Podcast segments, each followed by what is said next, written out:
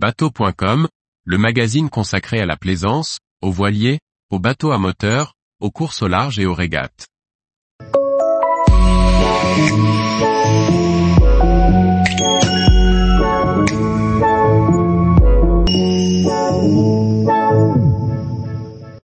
Douze conseils pour transporter son voilier sur la route. Par Emmanuel Van Dett. Un petit voilier, une voiture et une remorque, le tiercé gagnant pour des navigations variées. Mais avant de vous lancer sur les routes, respectez quelques règles de bon sens. Bouclez vos ceintures. Transporter son voilier par la route offre des possibilités extraordinaires. Rallier la Méditerranée depuis la Bretagne s'est plié dans la journée. À comparer à la croisière auturière, difficile pour un petit voilier, assorti de 10 jours de canal du Midi. Par la route, votre bateau peut rejoindre tous les rivages européens en moins de 48 heures. Avec une remorque, il devient possible de régateur partout en France, même pour un week-end prolongé. Autres avantages, possibilité de bichonner sa carène sans peine et même de se passer un temps de port ou de corps mort. Pour profiter au maximum de son bateau transportable, autant mettre tous les atouts de son côté. Un dériveur intégral, une remorque et un plan d'eau incliné pour des mises à l'eau, sortie d'eau express ou, pour les quillards, un anneau pour une élingue et une grue à proximité. Un programme alléchant qui réclame tout de même un véhicule adapté préféré les utilitaires et les 4x4 plutôt qu'une berline, sensible à la charge.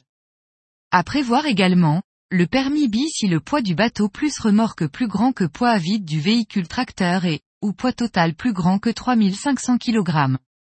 Attention à ne pas se laisser abuser par les déplacements à vide affichés par les constructeurs et ne sous-estimez pas l'armement, c'est le peson qui fait foi. Et sur la route, prudence maximum et anticipation pour un voyage sans souci.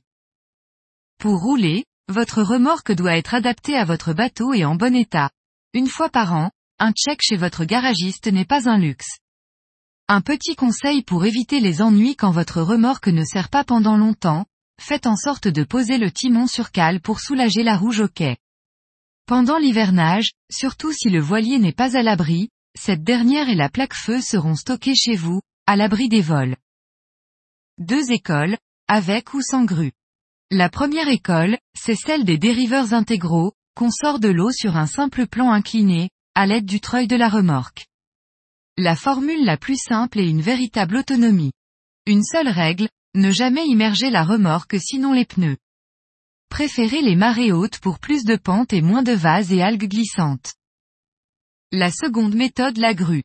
Pour les quillards, c'est le passage obligé. Si c'est possible, équipez votre voilier d'un anneau d'élingage. La mise à l'eau est bien plus rapide, plus besoin du croisillon et des sangles, et surtout à votre portée. Renseignez-vous auprès des clubs de voile, qui disposent le plus souvent d'une petite grue. Moins cher et toujours dispo. Une variante pour le grutage, démater, ou mater à flot votre transportable. Le mât couché simplifie le grutage plus de pataras ou de girouettes pour titiller la flèche de la grue.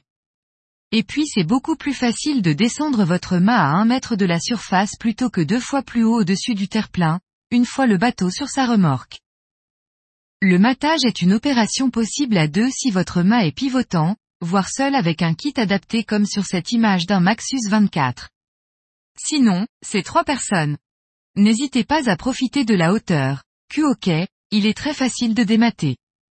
On avance ensuite le bateau pour poser le lespar sur le pont. Couché, le mât repose généralement sur un tasseau fixé au balcon avant et un X dont les jambes sont coincées au fond du cockpit. Il est bien sûr possible de disposer de points d'ancrage supplémentaires, pied de mât, balcon arrière. Placé très bas, l'espar peut compliquer l'accès à l'intérieur du bateau. Pensez à démonter la girouette. Et pourquoi pas le feu de tête de mât Indispensable. Pensez à mesurer la hauteur maximum de votre chargement avant de partir. Pour vous donner un ordre d'idée, les ponts routiers non signalés offrent une hauteur supérieure à 4,30 mètres. Quelques recherches sur Internet vous permettront de diagnostiquer les points chauds de votre itinéraire. La flèche de la remorque doit exercer une force verticale vers le bas sur la boule. Ordre de grandeur 25 à 40 kg pour un petit micro, 40 à 80 kg pour un monotype ou en croiseur plus conséquent. Vérifiez que votre véhicule supporte une telle charge et n'hésitez pas à vérifier le poids de la flèche en plaçant un pèse-personne sous la rouge au quai. Le bateau doit être sanglé serré pour rester bien en place sur sa remorque.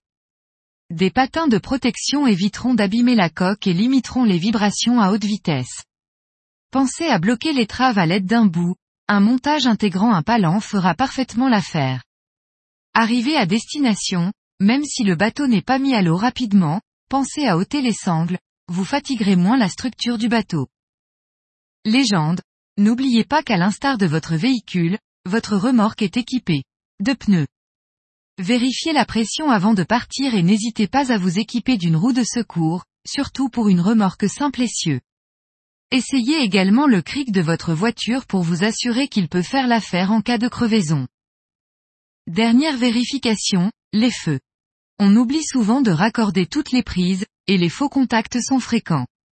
Quelques ampoules de secours dans la boîte à gants, voilà une sage précaution.